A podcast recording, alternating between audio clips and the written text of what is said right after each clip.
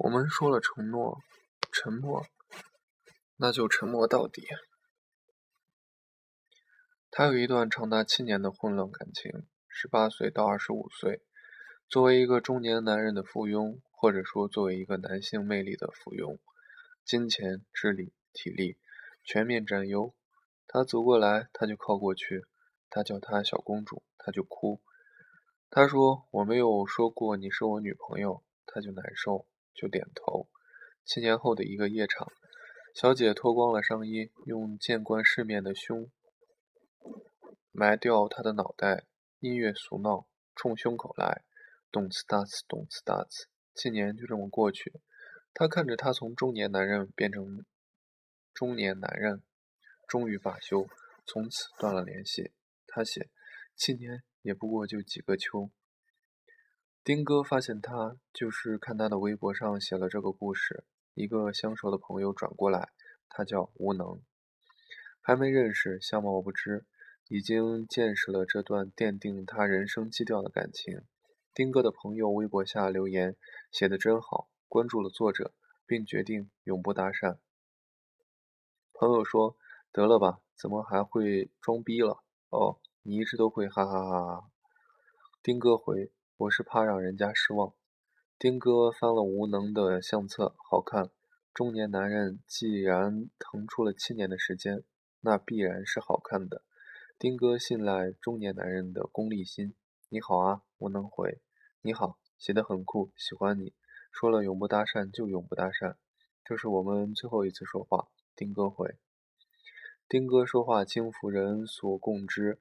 为人是否轻浮尚存争议。说喜欢你是借着社交礼仪向前了一步。说怕让人家失望，倒是真感情真实。不搭讪可能是一种技术选择，人家什么没见过呢？他的世界观有过一位设计师。再说，永不搭讪作为一个故事开头多么别致。无能没有再回复评论，一个新粉丝，无能加了丁哥。那天对话的收尾是朋友回复丁哥，越来越能装啊你。丁哥对这种礼貌性攻击十分受用。他又看了会儿微博，打开一个电影。又回来看看微博，起身喝水，躺下，回了两封工作邮件，给猫加水，把电影看完，分享到微博上，打了四星，写了两句评语，改了三次，发布。刷新首页，看到无能发了微博，分享了同一部电影，标记了想看。然后无能又发了另一条，分享了另一部电影，打了五分。丁哥跑去看丁，跑去标记了想看，分享到微博。其实这电影丁哥看过，从他看完的第七年到现在，大概过了一部时间电影的时间，他们就已经拥有了第一批第一个彼此间的秘密。丁哥感到满意，感到自己适合做一个轻浮的人。丁哥的工作也就是这么要求的。他做医药代表，工作内容就是开着车去拜访医生。药店后备箱里时常时常装着 U 盘、笔。皮套笔记本，有时装着月饼，反正都是最后会被丢掉的东西。不会丢掉，不会被丢掉的是丁哥承诺的返利和辛苦维护的交情。有多辛苦呢？丁哥喝醉了会对人说：“李医生，像您这么好的医生真是不多了。我每天见多少？说句难听的，我真得了病，死也得死在你手里。”李医生说：“小丁骂人是不是？我能让你死吗？”真死了，那也是你们这个扩张球囊有问题啊！哈哈哈哈哈！丁哥，怎么可能？我们这么正规的外企，李医生，你真是……李医生说：“那就还是我的问题，什么意思嘛？”行行行行行，丁哥，哈哈，我有问题，我有问题，我保我保证不死就行了，啊，我干了啊！丁哥酒醒了，会自我安慰的想：今时今日。不可能只有我一个人如此轻浮，我是替时代轻浮。丁哥摸过手机，看到无能说外面下雪了，其实我也没看见下雪，就是你们都说下雪了，那就下雪了吧。丁哥拍了家里的白墙，发布微博：下雪了，大地一片银白。喜欢白色，喜欢下雪，喜欢踩雪的声音，就是不太好踩。丁哥早就想开了，抓着李医生互诉肝肠这种事儿，没有什么恶心的。但就剩下自己一个人的时候，要换一个人，这叫明确自己的社会角色，叫业专于业精于专。说说这些无聊的笑话是种自我保护。虽然丁哥并没有想清楚自己有什么可保护的，两个人的秘密就这样以这样的形式持续展开，对对联，互相填空，永不搭讪，保持沉默，在自己的生活范围内配合对方。丁哥发：我不喜欢抱怨的人，挣钱难，钱难挣，屎难吃，爱吃不吃，没人求你吃，反正我特爱吃。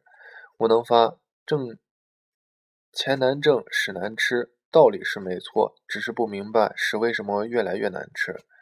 确实是越来越难吃，环境不好了。明面上根本没有规则，现在潜规则也不让守了。丁哥算过一天算一天，抱怨起来也很含蓄。丁哥发：今天在街边看见一条狗在猛甩，就是狗那种浑身起范儿的猛甩，好羡慕啊！我也想这样甩一甩。我能发。人类不能像狗那样甩，所以才发明了跳舞。今晚很开心。配图是《光怪陆离》中一个很美的无能，拿着一杯酒。无能很少有灰心丧气的时候，或者说不愿意、不愿意，或者是不愿意说。无能发跟陌生人分享痛苦，未免太娘炮了。跟熟人也是。丁哥发有时候真的觉得自己蛮娘炮的。两个人拽一根绳子，互相互相猜劲儿，作为一种暖，一种暧昧，十分好玩。谁要再想进一步，可能就要冒着失去绳子的风险。失去绳子的机会来得很突然。这天，丁哥路过静安寺，拍了照片发了出去。一直觉得静安寺像家泰国菜，还是不正宗的那一种。就看见吴能发了微博，很简单，到上海了。他到上海了。他在我路过静安寺的时候说他到上海了。丁哥点开了那条微博，评论里有人说欢迎美女啊，有人说来找我玩吧，有人说晚上一起吃饭好不好？丁哥转发自己刚才的微博，说嗯，被一个寺庙勾起了食欲，晚上去进贤路吃泰国菜吧。丁哥出了全力，绳子绷直了。吴能没再发消息，丁哥一遍一遍地刷他那条微博的评论，终于看见吴能回复那个约饭的人，晚上有约了，改天。金贤路只有一家泰国菜，丁哥站定在路边打电话订到晚上八点的位子。丁哥发：我靠，周三用不用这么多人呀？要八点才能吃上。时间、地点、人物，只缺最后一个了。丁哥转身，一面大玻璃，行人往来。丁哥顾不得许多了，他自拍了几张，选了能看清衣服的那个。丁哥发：第一次在这种地方自拍，紧跟潮流。就绪了，无能再也没有发过任何消息。但是丁哥认为就绪了，他只能这样认为。顾不上焦虑了，在快八点的时候，他坐在订好的位子上，看见餐厅的门口悬念，因为无能的守时揭晓得很快。他走了进来，穿了一身白色。他坐在他对面，像长久思考后落下的棋子，定了大局。丁哥喘口气，终于就绪了。服务员走过来：“二位看下菜单，有需要叫我。”丁哥：“有什么推荐吗？”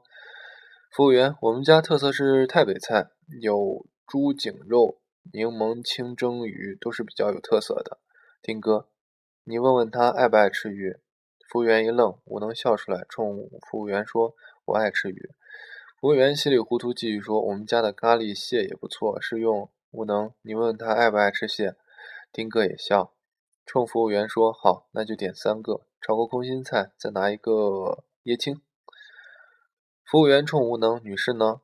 无能，我要喝啤酒。丁哥赶紧追着说：“我也要喝一个啤酒。”服务员说：“好的，二位稍等。”丁哥，哎，姑娘。服务员丁看着丁哥，丁哥说。